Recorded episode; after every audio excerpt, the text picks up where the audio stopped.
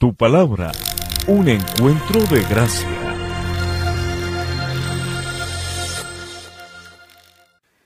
Familia, la semana pasada estuvimos eh, hablando acerca de un tema a, partir de Gálatas capítulo 6, de que este fruto es una nota y es una nota hablando de el fruto, refiriéndonos al fruto del Espíritu Santo.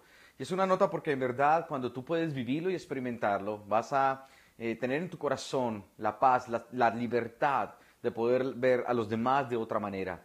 Y creo que esto es clave respecto a lo que enseña el apóstol Pablo aquí a la iglesia en Galacia. Qué bueno que tú y yo podamos recordar rápidamente cuáles son los primeros cuatro aspectos. Hoy miraremos otros cuatro aspectos. El primero de ellos es que cuando el fruto del Espíritu está en nosotros, queremos restaurar a los que han caído. Pero no solamente restauramos a los, que nos, a los que han caído, sino que también nos cuidamos de no caer porque entendemos que posiblemente podemos caer. El tercer aspecto tenía que ver con llevar las cargas de las demás personas que eh, nos hacemos responsables en el sentido de que, oye, sabes, tú necesitas ayuda, yo estoy ahí. Y el cuarto aspecto tenía que ver con el hecho de actuar con humildad, entendiendo que somos lo que somos por la gracia de Dios, tenemos lo que tenemos por la gracia de Dios, hemos llegado hasta donde hemos llegado por la gracia de Dios, porque Dios es bueno y es misericordioso y fiel. Y no quiere decir que si tal vez tú dices, yo no he llegado tan lejos, entonces Dios no es tan bueno conmigo. No, el plan de Dios es diferente, que es otra cosa. Y seguramente Dios tiene un propósito con tu vida y a través de lo que Él ha permitido que tú está formando tu carácter para llevarte a algo más en tu corazón. Así que simplemente está atento, agradecido con el Señor y permite que Él siga obrando en ti y perfeccionando lo que un día comenzó. Hoy miraremos el cuarto aspecto, perdón, el quinto aspecto. Y este quinto aspecto tiene que ver con lo que menciona el versículo 4. Este aspecto es que tú y yo aprendemos que cuando está el fruto de nos, el, del Espíritu en nosotros, que nos hacemos responsables de nuestra conducta. Tú y yo nos hacemos responsables de nuestra conducta. Y esto obviamente está relacionado con lo que veníamos leyendo acerca de no creernos más importantes y entender que tú y yo tenemos una responsabilidad. Versículo 4 de Gálatas 6 dice, presta mucha atención a tu propio trabajo, porque entonces obtendrás la satisfacción de haber hecho bien tu labor y no tendrás que compararte con nadie, pues cada uno es responsable de su propia conducta. Y en ese orden de ideas lo que Dios está llevándonos a experimentar a través de la obra del Espíritu es que, sabes, tenemos la libertad para hacer la voluntad de Dios en nosotros sin estar mirando lo que los demás viven o no viven en su relación con Dios. Dios te hizo a ti con un propósito. Sé responsable con ese propósito. Asume lo que Dios te ha dado y llévalo más allá respecto al plan de Dios con tu vida. Dice aquí, que tú y yo tenemos que aprender realmente a sentirnos satisfechos de hacer bien nuestra labor. Entonces, una pregunta que surge aquí es, ¿por qué nos estamos comparando con los demás? ¿Eres tú de los que siempre está mirando lo que los demás hacen? ¿Esto determina cómo te sientes o qué piensas de ti mismo? A veces cuando miras lo que los demás hacen te sientes más importante que ellos o menos importante. ¿Qué es realmente lo que define este hecho de estarnos comparando con los demás. A veces puede que, eh, pues todo está en la motivación del corazón. Algunas veces, eh, algunas personas me han dicho, mira, yo me, yo me comparo porque yo quiero también progresar, yo quiero crecer y a veces al, mirar lo que otros han hecho, esto me sirve. Bueno, ok, eh, puede ser una buena motivación esto, pero tienes que guardar tu corazón. Aquí hago más bien referencia a cuando la motivación no es correcta, porque podemos motivar, lamentablemente, compararnos con los demás tal vez por inseguridad. Entonces, Lamentablemente siempre estamos mirando lo que otros hacen, a ver cuándo lo hacen mejor o cuándo lo hacen mm, eh, peor, etcétera, porque somos inseguros. ¿Será que no somos capaces de hacernos responsables de lo que hacemos porque somos inseguros? Yo sé que la inseguridad es algo con lo que luchamos mucho. Y más en un mundo tan competitivo, donde te, hacen sentir rechazado o menospreciado por cualquier error o porque tal vez te comparan con otros y tal vez no dar la talla. Y ahí tú ya empiezas. Y lamentablemente el tema de la comparación empieza en casa, cuando padres de una u otra manera cometen el error de estar siempre exaltando las virtudes de uno de los hijos y tal vez menospreciando al otro hijo. Tal vez algunos de nosotros pasamos por esa situación en, nuestras vidas, en un empleo, en el colegio, en la universidad, donde autoridades en, eh, en nuestro alrededor hicieron que nos sintiéramos despreciados o rechazados, hechos a un lado. También, obviamente, por el proceso de abandono que tal vez algunos tuvimos que vivir en nuestras vidas. Tal vez por eso también nos sentimos tan inseguros, con tantos vacíos, y nos estamos comparando. A veces también nos comparamos por envidia. Qué mal cuando el corazón realmente se abre esta puerta. Esto es un pecado realmente, como Dios lo manifiesta dentro de las obras de la carne. Recuerdan que lo hablamos. La envidia es algo que definitivamente destruye el alma porque siempre estás anhelando considerando por qué a los demás les va bien, por qué a ti no, por qué los demás tienen algo que tú no tienes y aunque, tú, y aunque tú tienes, siempre anhelas lo que otros tienen. Eso es lamentablemente algo que, que en nuestro corazón es algo hasta malvado. La envidia es algo que no edifica, es algo que destruye constantemente porque nunca te permitirá apreciar las bendiciones de Dios. Siempre estarás anhelando las bendiciones de otros y lo que tú tienes no, no vale, no sirve, no es bueno. Tal vez otra razón por la cual lamentablemente nos estamos comparando es por vanidad. Porque por esto que les mencionaba de querer tener lo que yo no tengo o, porque lamentablemente entonces yo quiero buscar y, hacer y, y, tratar de encontrar lo que otros han encontrado y estoy comparándome para de una u otra manera sentirme mejor como persona. Esto tiene que ver mucho también con el aspecto físico o el aspecto de lo, de lo material. Cuidado, porque tú y yo tenemos que recordar que Dios nos diseñó a cada uno de nosotros. Dios nos hizo tal como nos vemos, de esta manera, ni más feo ni más bonito, especial para el Señor. Este mundo es el que pone aquí los parámetros de belleza y cómo define a la gente. Pero Dios no es así, Dios no piensa de esa manera. Dios no nos ve como mejores o peores. Dios nos ve diferentes. Así que guarda tu corazón de estarte comparando también por vanidad, que esta persona se ve más linda o, menos linda, eh, que se ve más fuerte o menos fuerte. En este mundo donde lamentablemente la imagen pareciera que lo valiera todo, nos, nos va a arrastrar. Esta filosofía de la vanidad nos va a arrastrar. Así que ten cuidado. Más bien asegúrate de estar haciendo las cosas que Dios te ha llamado a hacer. Hazte responsable de lo que Dios pide de ti, en tu empresa, en tu labor, en tu estudio, en medio de tu vida, haz las cosas siempre de la mejor manera, porque este es el llamado de Dios. Es importante que lo tengas presente en tu corazón. El sexto aspecto de un fruto que se nota tiene que ver con algo que es importante también para nuestras vidas y es con el hecho de que nosotros proveemos para quienes nos enseñan. ¿Cómo así que debemos eh, proveer para quienes nos enseñan? Pues mira lo que dice la palabra de Dios. Vamos a mirar aquí en el versículo 6. Dice, por favor, tenlo presente para que te des cuenta del llamado de Dios a nuestro corazón como creyentes. Los que reciben enseñanza de la palabra de Dios. ¿Cuántos aquí reciben enseñanza de la palabra de Dios? Bueno, tú que recibes enseñanza de la palabra de Dios, deberías, deberían proveer a las necesidades de sus maestros, compartiendo todas las cosas buenas con ellos. Posiblemente la iglesia en Galacia había descuidado esta área de velar por el cuidado de sus pastores maestros, aquellos que enseñaban la palabra. Posiblemente habían incurrido en esto de menospreciar tal vez esta labor, posiblemente. Pero el apóstol Pablo dice, ¿saben? Tú deberías si eres enseñado en la palabra, deberías proveer para las necesidades de los maestros. ¿Quieres mirar lo que dice 1 Corintios capítulo 9, versículo 11? Ya que hemos plantado, dice aquí, la semilla espiritual entre ustedes, no tenemos derecho a cosechar el alimento y la bebida material.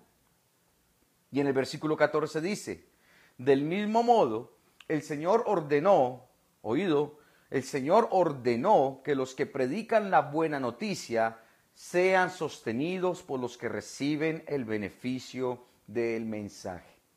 Y sabes algo maravilloso, cuando el fruto del Espíritu está en uno, uno no tiene problema con esto. Es una bendición poder bendecir a quienes nos bendicen en la vida espiritual. Qué bendición cuando podemos proveer para la bendición de nuestros pastores, nuestros maestros, aquellos que lideran nuestro corazón, nuestra vida, nuestro crecimiento espiritual. Qué bendición es cuando podemos ayudar a estas personas que han sembrado en nosotros también. Qué gozo poder hacerlo con libertad. Qué gozo porque para uno realmente esto no es una carga, no, ni está uno cuestionando por qué, no, es que cuando eres espiritual tú entiendes que esto es algo que Dios pide de ti, de mí. Dios lo pide. Dios dice, es que Él ordenó, dice la palabra de Dios. Él ordenó como lo leímos hace un momento. Aquí está, que los que predican la buena noticia sean sostenidos por los que reciben el beneficio del mensaje. Es parte de nuestra vida espiritual, es parte de ser una persona espiritual. No hay lucha con este tema en nuestro corazón. Y qué bendición, de verdad. Yo te digo, qué bendición cuando puedes ayudar a los demás. Primera de Timoteo capítulo 5, versículo 17. Dice aquí, los ancianos que cumplen bien su función deberían ser respetados y bien remunerados, dice la palabra, en particular los que trabajan con esmero tanto en la predicación como en la enseñanza. O sea, esto es bíblico. Por favor, tal vez si tú venías luchando con este concepto de por qué debemos eh, ofrendar, diezmar, por qué debemos entonces con nuestros recursos económicos eh, bendecir la iglesia. Bueno, es que esto es parte de lo que se hace con la bendición que traemos. Podemos bendecir a quienes se dedican a edificar nuestras vidas podemos bendecir y desde el punto de vista bíblico es la voluntad de Dios. Aquí en el versículo 18 de 1 Timoteo 5 dice, pues la escritura dice, no le pongas bozal al buey para impedirle que coma mientras trilla el grano, porque es que hasta el buey tiene el derecho de poder comer cuando trabaja y obviamente este es el beneficio de poder cumplir esta labor. Y dice también la escritura, los que trabajan merecen recibir su salario. Yo no me siento mal por recibir un salario en la iglesia, por la bendición que son ustedes también para nosotros. Yo no me siento mal porque esto es algo que Dios habla en su palabra y es la manera que Él diseñó para poder bendecir a hombres y mujeres que se dedican a trabajar en el reino de los cielos, en las misiones, en la evangelización, en, el pastorado, que son personas que, que nos dedicamos a buscar realmente la edificación de la iglesia, que entendemos que hay un llamado, que entendemos que esto este llamado no es del hombre, sino que es de Dios, y que en ninguno de nosotros hay un interés por, la, por el dinero, ni hay un interés por eh, la, la avaricia o la codicia, nada de estas cosas. Lo que realmente anhelamos es servir a Cristo, pero también entendemos que Dios que es fiel va a proveer para nosotros. Qué bendiciones cuando tú puedes diezmar, ofrendar, dar, bendecir, cuando Dios pone en tu corazón también hacerlo. Qué bendición. Porque también como eh, se lee en diferentes pasajes, es bueno que tú lo puedas hacer, no bajo presión, no porque te toca, no hagas esto. Hazlo porque hay alegría en tu corazón al hacerlo. Pero solo puede haber alegría en mi corazón al poder bendecir a otros con nuestros recursos económicos cuando entendemos que este es el plan de Dios, porque, nos, porque amamos obedecer, porque nos gusta obedecer, porque no hay problema en esto, porque entre más damos, más bendecidos somos. Créelo, es parte de lo que Dios dice. Más bienaventurado es quien da, más feliz es quien da, más bendecido es quien da, más que el que recibe. En ese orden de ideas, simplemente a la luz de la palabra entendemos que este fruto es una nota, cuando podemos bendecir a los demás en medio de las circunstancias y reconocer la labor de aquellos que tomaron una decisión en su vida de bendecir nuestros corazones a través de su ministerio. Es una bendición que tú tengas alguien que bendice tu ministerio, tu vida a través de su ministerio. Así que está dispuesto a esto porque es parte del plan de Dios. Cuando uno ve esto, empezamos a hablar acerca del tema de la siembra, del sembrar y el recoger. Y yo quiero que tú tengas presente que cuando, que hay tres cosas que son seguras que Dios nos dice, y es que Dios hará que nuestra semilla brote, de nuestra semilla brote un buen fruto. Siempre habrá fruto cuando tú puedes hacer lo que Dios te dice. Dios siempre actúa justo a tiempo y te vas a dar cuenta que nuestra cosecha depende de la cantidad también y la calidad de la semilla que sembremos. ¿Por qué digo esto? Por lo que vamos a empezar a mirar o vamos a estudiar a continuación acerca de este tema. Mira lo que dice el punto 7 que queremos trabajar hoy. El punto, el concepto número 7. vivimos para agradar al Espíritu. Una persona que camina en el Espíritu vive para agradar al Espíritu. Cuando hay fruto en el corazón de, de un hombre o una mujer, esa persona es porque de verdad quiere vivir para agradar a Dios. Dice el versículo 7, no se dejen engañar, nadie puede burlarse de la justicia de Dios. Siempre se cosecha lo que se siembra. Recuerda que les mencioné hace un momento, hay algo seguro, y es que tú sí vas a recibir cosecha de lo que siembras. La semilla que colocas recibirás cosecha. Este es el principio. Siempre se cosecha lo que se siembra Y ten cuidado porque puede ser o para bien o para mal. O sea, hablando de la calidad de la semilla, entonces si es una buena semilla, recibirás un buen fruto, pero si es una mala semilla, recibirás un mal fruto. Y esto tiene que ver no solamente con el tema económico, tiene que, hablar, tiene que ver con nuestro carácter, las actitudes de nuestro corazón, nuestra disposición a bendecir, nuestras palabras, la manera en cómo nos relacionamos con otros. Entonces, dice aquí en el versículo 8 de Gálatas 6, los que viven solo para satisfacer los deseos de su propia naturaleza pecaminosa, cosecharán de esa naturaleza destrucción y muerte. Pero los que viven para agradar al Espíritu, del Espíritu cosecharán vida eterna. Es que lo que Dios quiere es que tú y yo de verdad vivamos para agradar a Dios, para sembrar en el Espíritu, para agradar al Espíritu. Que empecemos a vivir esto que leíamos en Gálatas 5, donde es amor, paz, gozo, paciencia, bondad y todas estas cosas que son maravillosas. Todas estas cosas hermosas que Dios tiene para nuestras vidas. El libro de Job capítulo 4 versículo 8 dice, la experiencia me dice, Job 4.8, la experiencia me dice que los que siembran problemas y cultivan el mal, eso cosecharán. Y tú y yo no podemos ser ciegos ante la realidad, ante la realidad de nuestras vidas, ante la realidad de nuestras experiencias del pasado. Tú y yo somos conscientes de que esto es cierto. Somos conscientes que lo que habla la palabra y que lo que sembremos, eso recogeremos, es verdad. Y no podemos hoy simplemente detenernos a leer un pasaje y escuchar una predicación acerca de esto sin tomar ninguna decisión. Porque creo que es ahora donde tú y yo estamos llamados a cambiar. Posiblemente sea necesario cambiar la clase de semilla que estamos sembrando hoy. Porque tal vez la semilla que estamos sembrando es una semilla de soledad. ¿Sabías que uno puede estar sembrando para quedarse solo? Uno puede estar cultivando hoy, lamentablemente, la enfermedad. Podemos estar cultivando la ruina económica. Podemos estar sembrando posiblemente el desprecio de otros. Podemos estar sembrando el rencor de las personas hacia nosotros también. Podemos estar generando en nosotros, alrededor de nosotros, muchas cosas que no van a traer bendición por nuestras palabras, por nuestras actitudes. Bueno, en fin, amargura. Cambia esta semilla. Esta semilla de muerte y de destrucción, cámbiala, porque lo que tú y yo sembremos recogeremos. Así que, ¿por qué no te concentras? Empezar a sembrar vida, a sembrar alegría, a sembrar perdón. Yo creo que sería un buen momento para empezar a sembrar la semilla del perdón, para que se rompa toda raíz de amargura. La semilla de la generosidad, la semilla de bendecir a otros, como lo acabamos de leer llevar las cargas de las personas, ayudar al necesitado, bendecir a nuestros pastores, aquellos que han invertido en nuestras vidas, bendecir a aquellos que de una u otra manera han estado con nosotros. Siembra esta semilla de amistad, de reconciliación. Siembra la semilla que trae alegría al corazón.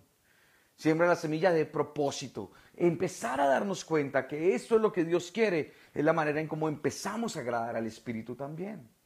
Y Dios de verdad desea verte creciendo y caminando en el centro de su voluntad. Es increíble ver cómo a través de la Biblia, para esto está escrita también la palabra, que tú puedas ver a través de los diferentes ejemplos de personajes bíblicos, cómo uno puede sembrar lo que no es, pero también como Dios, que es un Dios de segundas oportunidades, empezar a sembrar lo que es. Si no, mira la historia de Jacob. Si no, mira la historia de este hombre que después fue llamado Israel. Empezó mal su camino. Empezó con celos, con envidia. Empezó haciendo las cosas engañando a otros, pero terminó siendo un hombre escogido por el Señor para un plan que bendecería, traería bendición a toda esta tierra. Traería bendición a todas nuestras familias, a toda la humanidad, porque Dios cambia, porque Dios transforma. Y cuando una persona toma la decisión de permitir que sea otra semilla, Dios va a hacer su obra. Entonces es ahora cuando tienes que tomar la decisión de dejar de alimentar este cachorrito que has comprado que se llama carne o naturaleza pecaminosa y, empezar a alimentar este otro cachorrito que se llama espíritu. Porque en la medida en que tú alimentes este cachorro, él va a crecer y se va a fortalecer. Pero lo mismo puede ocurrir con el otro. Así que no puedes dejar de estar alimentando el espíritu por darle de comer a la carne. La clave en la victoria, en la batalla espiritual, como lo hablábamos, está en realmente invertir en la parte, en mi vida, en lo que es sembrar en el espíritu, porque traerá fruto. Y traerá un fruto que se va a notar. Va traerá un fruto que en algún momento, tarde o temprano, te vas a dar cuenta que va a traer bendición. En el octavo concepto acerca de por qué el fruto es una nota, tiene que ver con este concepto que es que ahora tú y yo hacemos el bien a los demás. Se nota en que hacemos el bien a los demás. Este fruto es de bendición porque queremos la bendición de otros. Dice el versículo 9. Así que no nos cansemos de hacer el bien. A su debido tiempo cosecharemos numerosas bendiciones si no nos damos por vencidos, dice la palabra de Dios. Así que no te canses de hacer el bien.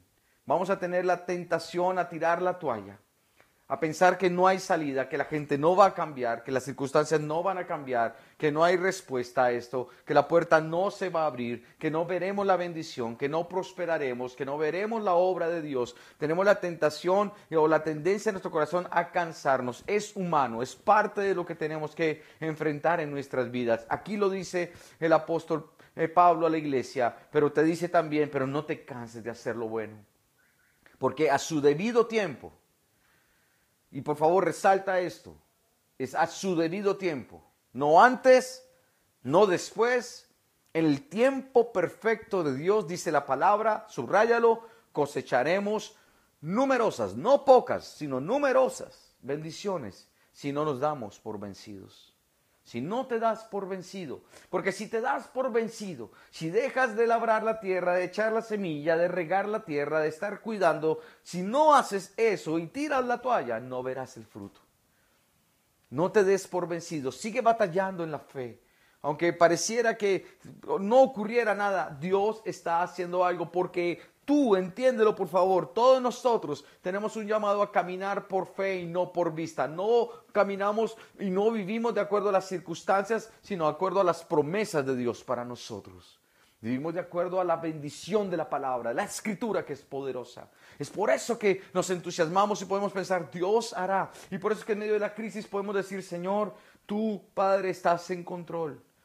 Que vengan pensamientos de confusión, de duda en determinados momentos, sabes, tranquilo, Dios sabe que eso puede pasar, pero te dice, no te des por vencido. En el versículo 10 dice, por lo tanto, siempre que tengas la oportunidad, haz el bien a todos, en especial a los de la familia de la fe. Porque alguien que tiene el fruto del Espíritu en su corazón, siempre que tenga la oportunidad, hará el bien a las demás personas. Y en especial, y en especial a la iglesia, a, los hermanos. Así nos llama la, la Biblia, la familia de la fe. Qué importante es que tú puedas entender que debería ser una necesidad en tu corazón el relacionarte con otros creyentes.